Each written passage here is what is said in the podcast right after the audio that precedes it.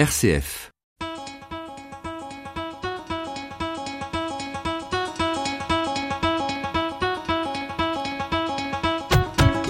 Les folies de l'énergie. Le climato-scepticisme à l'aune de l'accélération des faits.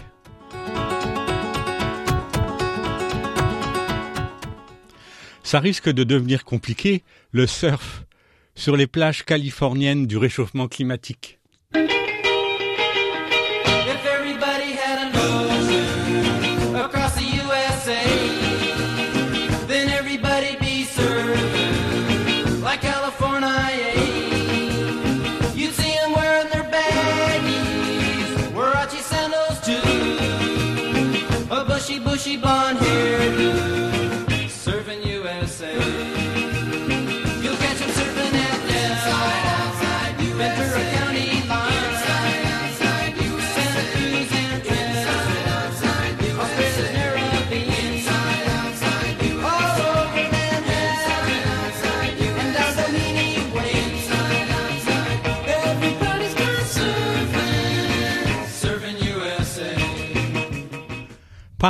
les signes du réchauffement s'accélèrent.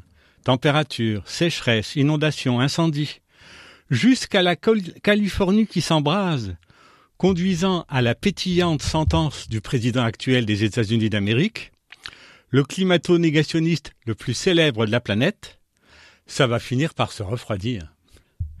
Les climato-sceptiques, négationnistes si on veut appeler un chat un chat, auront efficacement battu le pavé de ces dernières décennies influençant négativement un public nombreux, séduit par leurs arguments simplistes, assénés à la hache.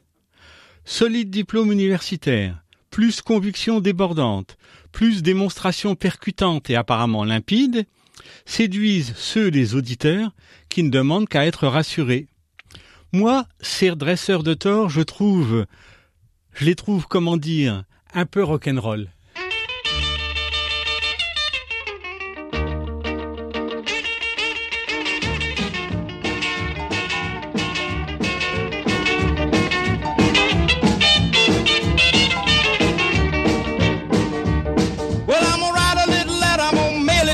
DJ.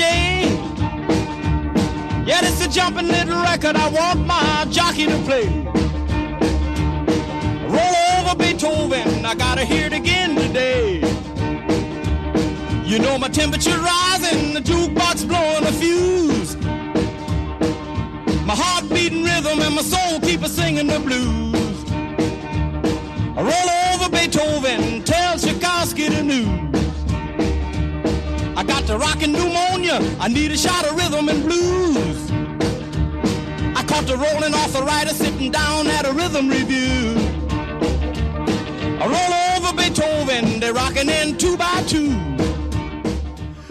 Voici trois courts extraits des trois redresseurs de tort précédemment les plus médiatisés. D'abord, Claude Allègre en 2010, ancien ministre de l'Éducation nationale. Donc je dis que c'est une imposture gigantesque, que ce problème, c'est d'avoir fait croire que l'urgence c'était cela, alors qu'on ne sait pas, et que l'homme devra faire comme il a toujours fait, c'est-à-dire s'adapter et innover des nouvelles technologies pour remplacer les choses. François Gervais, mathématicien en conférence en 2019, qui démontre en deux phrases combien les meilleurs experts du climat sont des imbéciles. Mais là, il y a vraiment eu une accélération en 1945. Avant, les émissions étaient à peu près dix fois plus faibles que ce qu'elles sont aujourd'hui. Ça, ça jouait un peu, mais enfin pas trop. Et là, à partir de 1945, ça a commencé à accélérer. Alors logiquement, qu'est-ce qu'elle a fait? La température Elle a baissé. Pendant 30 ans, la température... Mais c'est... c'est- Tout ça, on peut aller le vérifier très facilement. hein. La température a baissé quand les émissions ont commencé à accélérer. Enfin, Vincent Courtillot en 2010, physicien de renommée mondiale, contredit maintenant par la réalité. Centre mondial de données, regardez le dernier petit segment. Quand on vous dit que les dix dernières années sont les plus chaudes, patati patata, c'est les plus chaudes par rapport à une certaine période donnée, mais l'année la plus chaude, c'est 1998, et depuis dix ans, la température, en moyenne, décroît. Il y a dix ans qu'on est dans la décroissance de température, après 30 ans de chaud, 10 ans de froid, etc. Vous voyez que ça ne reproduit absolument pas l'évolution du gaz carbonique, en tout cas depuis dix ans. Alors peut-être que ça va reprendre, mais il faudrait qu'on nous explique la raison de ces variations qui, au contraire, vous le voyez, suivent pas à pas le Soleil. Ces trois personnes, qui eurent des années durant table ouverte sur la plupart des grands médias, sont maintenant obstinément contredits par les faits. Coïncidence, on ne les entend plus. Soit ils ne souhaitent plus se montrer, soit on ne les invite plus.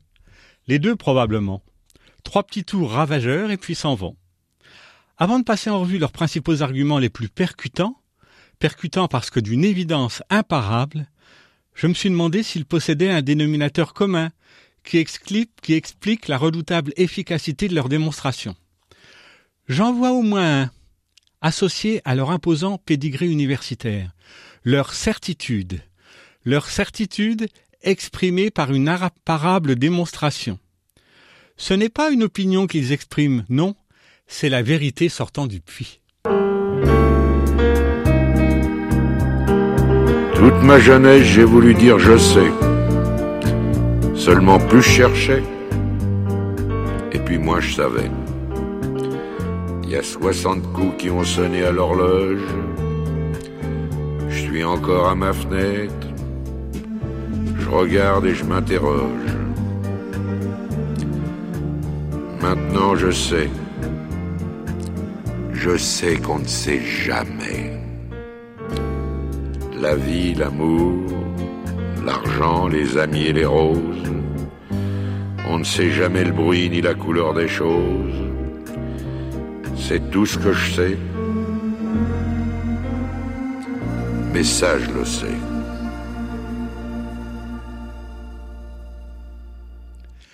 Les climato-sceptiques, négationnistes, passent leur temps à taper sur le dos du GIEC.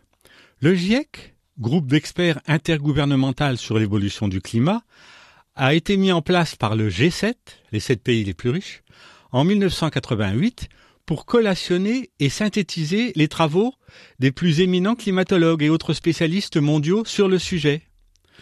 Prenant enfin la mesure du risque, les instances internationales ont fini par comprendre qu'il leur fallait des informations les plus fiables possibles. Les instances du GIEC ne font que collationner, elles ne créent rien. Ce que le monde négationniste, par inculture sceptique, ne sait pas, c'est que les premiers irréductibles sceptiques furent les gouvernements eux-mêmes, travaillés au corps par les puissants lobbies du carbone. Normal, la richesse de nos pays industrialisés est assise sur l'économie carbone. Sceptiques jusqu'au tout début des années 90, les décideurs mondiaux.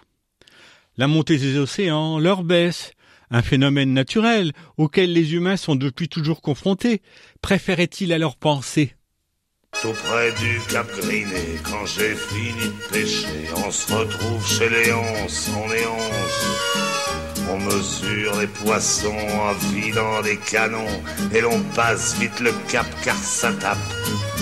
Bientôt plus de Cap Griné, encore moins de Cap Blanc-Nez, ce qu'on voit c'est nos nez rouges et quand les vers que je lève ôtent le sel sur mes lèvres, moi je pense à Marie qui est partie.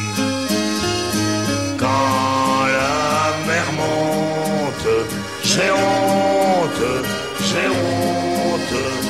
Quand elle descend, je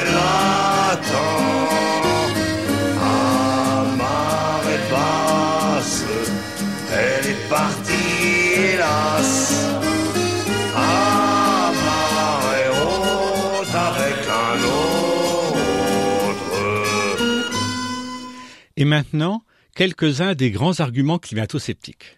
D'abord, le simplisme absolu. Le mathématicien François Gervais, virtuose des courbes mathématiques, a donc immédiatement perçu que, je cite, les 30 années qui ont suivi l'envol industriel de point de départ 1945 se sont accompagnées d'une tendance au refroidissement, en contradiction flagrante avec la théorie CO2. Mais l'explication est simple et précise. Ces 30 années d'explosion industrielle ont explosé les rejets aérosols de combustion charbon et pétrole fortement refroidissantes, comme celle des volcans, soit par agglomération de gouttelettes qui forment des nuages d'altitude réfléchissants, soit par les aérosols soufrés qui reflètent directement le rayonnement promenant du soleil. Les aérosols de l'envol à gros sabots de la société industrielle ont considérablement diminué à partir des années 80, consécutivement à la transformation progressive en société industrielle à petits souliers. Mis à part la certitude absolue, je croyais bien tenir un autre dénominateur commun, l'âge, mais finalement, vous les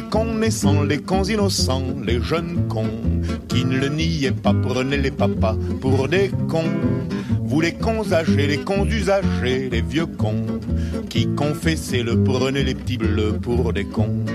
Méditez l'impartial message d'un qui balance entre deux âges. Le temps ne fait rien à l'affaire. Quand on est con, on est con qu'on ait 20 ans, qu'on soit grand-père.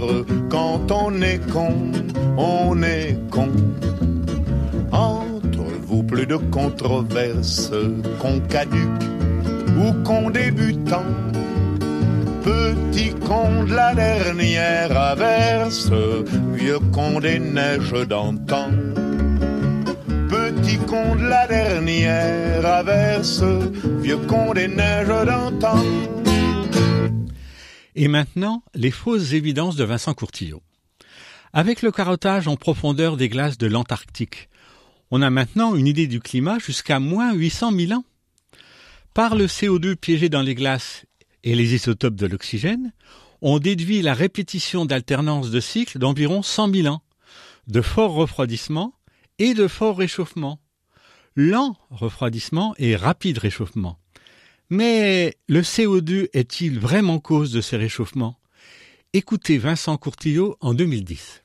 Des travaux beaucoup plus fins que les travaux d'origine sur ces carottes de glace de l'Antarctique ont finalement montré que les deux courbes, la rouge et la bleue, vous ne pouvez pas le voir sur celle-là, mais il y a des publications récentes qui le montrent de façon beaucoup plus détaillée, eh bien c'est la courbe du CO2 qui suit de quelques siècles à quelques milliers d'années la courbe de température. Il n'y a plus de doute, dans les carottes de glace de Vostok, les augmentations et les baisses de la concentration de l'atmosphère en gaz carbonique sont la conséquence des variations de température et non pas leur cause. D'après Vincent Courtillot, ces alternances correspondraient à un fort, apport cyclique d'énergie solaire, consécutif à la variation cyclique du rayon de rotation de la Terre autour du Soleil. Le trajet en ellipse de la Terre est chroniquement influencé par l'attraction de certaines grosses planètes du système solaire. L'ellipse se déforme alors en gonflant ou en s'amincissant. Quand la Terre se rapproche plus du Soleil, il s'ensuit un fort réchauffement qui, entre guillemets, dégaze en masse le CO2 dissous dans les océans. Le fort et lent refroidissement qui s'ensuit le réincorpore lentement. Notre frénésie énergétique n'y serait donc pas pour grand-chose. J'aime bien voir clignoter les enseignes des Formule 1, les voir rouges, grignoter du terrain dans la nuit comme des tout petits alpinistes. C'est beau ces caravanes d'auto, comme des colonies de fourmis, elles portent sur leur dos à l'arrière des rubis, à l'avant des diamants. Il n'y a rien de plus beau que les phares des automobiles. Dans la nuit, rien ne file. Il n'y a rien de plus beau que le bal des automobiles. Dans la nuit, rien ne file.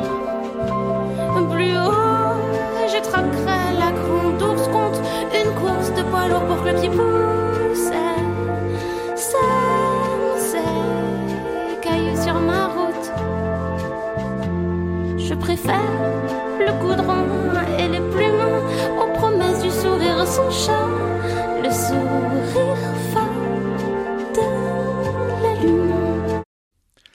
Attrayante, la variation cyclique de rayons de l'orbite terrestre autour du Soleil. Faussement attrayante, car, de fait, la distorsion d'ellipse est extrêmement mineure, tellement infime qu'elle engendre moins d'un watt supplémentaire par mètre carré de surface terrestre par siècle. Pour corréler l'influence, il faudrait multiplier ce surcroît par 7. La faible distorsion cyclique de l'orbite, associée à la variation également cyclique de l'angle de l'axe de rotation de la Terre, explique en revanche très bien les fortes ruptures chroniques de quantité d'énergie reçues localement au rayon des pôles, aux régions des pôles, pardon, continuellement sous le feu solaire, plus de 100 watts par mètre carré par siècle. Cette énergie, reçue ou non, va conditionner l'énorme surface de glacier recouvrant ou non cette zone terrestre, donc la quantité d'énergie solaire réellement absorbée par notre planète, car la glace réfléchit la plus grande quantité du rayonnement reçu. Rappelons qu'un flux solaire plus important sur une portion polaire exposée est toujours compensé par sa baisse sur la partie non exposée. Le bilan énergétique global de la planète est neutre. Alors, le CO2 précède-t-il le réchauffement ou le réchauffement précède-t-il, comme Lassène Vincent Courtillot, le CO2 L'explication consensuelle actuelle, c'est que le fort réchauffement local aux zones polaires fait rapidement dégazer le CO2 des océans, lequel va alors initier un fort et rapide entre guillemets réchauffement global, lequel fait alors rapidement monter le CO2. On est loin du simplisme piégeur de Vincent Courtillot. Mais pourquoi ces retraités intellectuels aisés cherchent-ils tellement à s'exonérer de toute responsabilité réchauffante? Retraite en freelance. Tu regardes pas la dépense. Tu rends surtout des comptes à personne et personne t'en demande tant que tu dopes la croissance. Tu pars toujours en vacances. Tu sais pas ce que c'est l'indigence.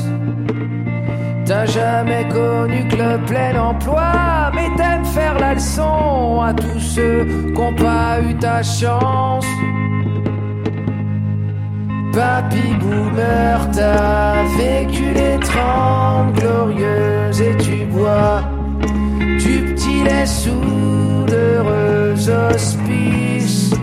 Vu qu'à l'hospice, toi t'iras pas. Il faudrait ajouter à la complexité en action les millions de tonnes de poussière en provenance des déserts qui cheminent dans l'atmosphère en période froide, plus sèche, et qui contribuent alors à faire écran au rayonnement solaire. Par ailleurs, toutes les données actuelles, dont celles englobant l'hémisphère sud, montrent que les hautes températures de l'optimum climatique médiéval cher aux climato-sceptiques, quelques siècles autour de l'an 1000, sont maintenant largement dépassés. Le cas particulier du Groenland, le pays reverdi, toujours mis en avant par les négationnistes, a été depuis longtemps remis à sa place. À nouveau, une position particulière sur la planète qui amplifie localement les réchauffements, et l'exagération positive d'Éric le Rouge pour faire venir à lui des compagnons. Il faut aussi savoir que les océans, réservoirs phénoménaux, absorbent 90% de l'énergie solaire reçue, mais que celle-ci finit par ressortir, déphasage thermique. Le entre guillemets petit âge glaciaire est une expression exagératrice de la succession sur environ six siècles à partir du XIVe et sur l'Atlantique Nord de fréquents hivers rigoureux. La Seine gelée à Paris. Les sceptiques auraient-ils en tête de trouver une planète de rechange?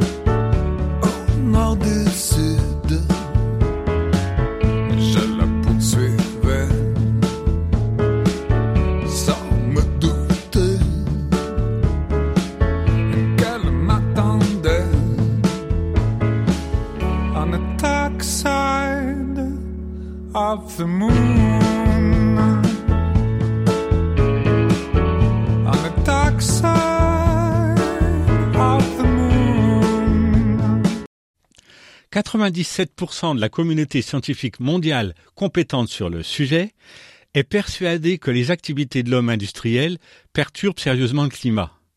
Cependant, il y a forcément dans la grande masse de ces chercheurs quelques individus indélicats.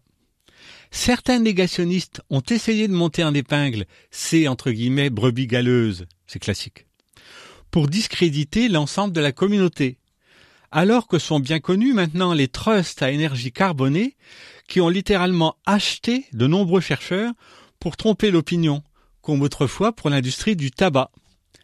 Il faut se méfier des évidences. La contribution de la vapeur d'eau est presque trois fois celle du CO2, c'est vrai. Mais, généralement d'origine naturelle, elle est nécessaire à l'effet de serre naturel. Ce sont le CO2, le méthane et le protoxyde d'azote, d'origine bien humaine, qui viennent bousculer l'équilibre naturel. Plus je réfléchis, plus j'ai le sentiment que les négationnistes sont des individus mâles blancs, sauf la géographe Sylvie Brunel, qui vieillissent mal.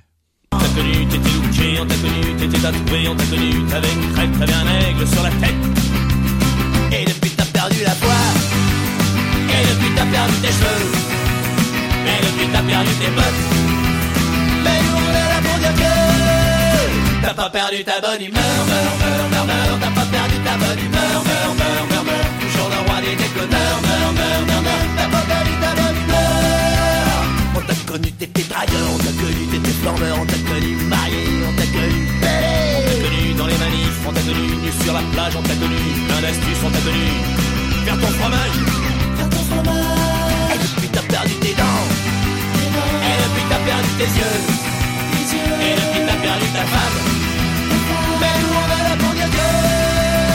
pas perdu.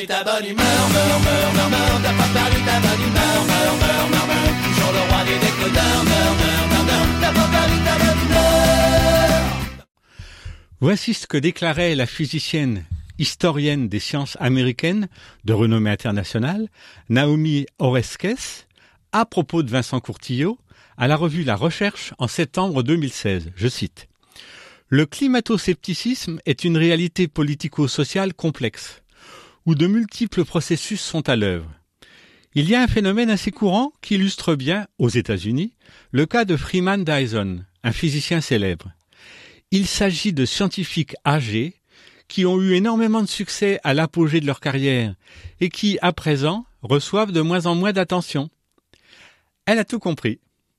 Dès les années 70, lui avait déjà tout compris. Le tout début de l'extrait est inaudible. Il pourrait y avoir un effet de serre général, réchauffement de 2 ou 3 degrés de, de la température de l'atmosphère, d'où fusion, fusion d'une énorme quantité de glace polaire, aussi bien au sud qu'au nord, Oui. et de glace de montagne. Et risque de réchauffement. Ré- Donc, à cause du réchauffement, 2-3 degrés de moyenne suffisent, n'est-ce pas? Et montée des eaux et euh, donc noy- noyade de toutes les de toutes les côtes basses, c'est-à-dire New de- York et Le Havre et Marseille et Nice et Londres. et Haroun Tazieff, vous êtes en train de paniquer les populations, là. Nous allons demander à- Haroun Tazieff était un volcanologue de qualité et une personne de grande humanité. La grande majorité des climato-sceptiques cachent, derrière l'apparence d'arguments apparemment rationnels, leur volonté de ne pas mettre en cause nos sociétés industrielles de croissance. Comme le clamait Claude Allègre, on trouvera des solutions techniques. Ce sont avant tout les grands représentants du technoscientisme. Comme tous les manipulateurs d'opinion, ils assènent le gros argument martingale guillotineur de contradiction, à l'image des négationnistes des tours du World Trade Center, passant sous silence le fait que, si l'acier des tours ne fond pas aux 800 degrés maximum générés par la combustion du kérosène d'avion, il devient cependant chewing-gum. Et nos étés qui deviennent de plus en plus secs. Fini la gadoue alors? La chère gadoue de l'enfance. Du mois de septembre au Balou, faudrait des bottes de caoutchouc pour patauger dans la gadoue, la gadoue, la gadoue, la la gadoue. Une à une, les gouttes d'eau me dégoulinent dans le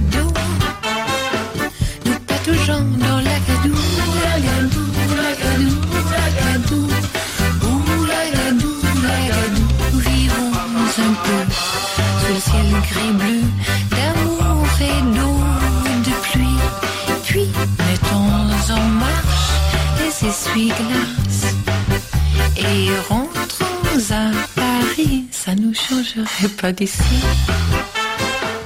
Nous garderons nos parapluies.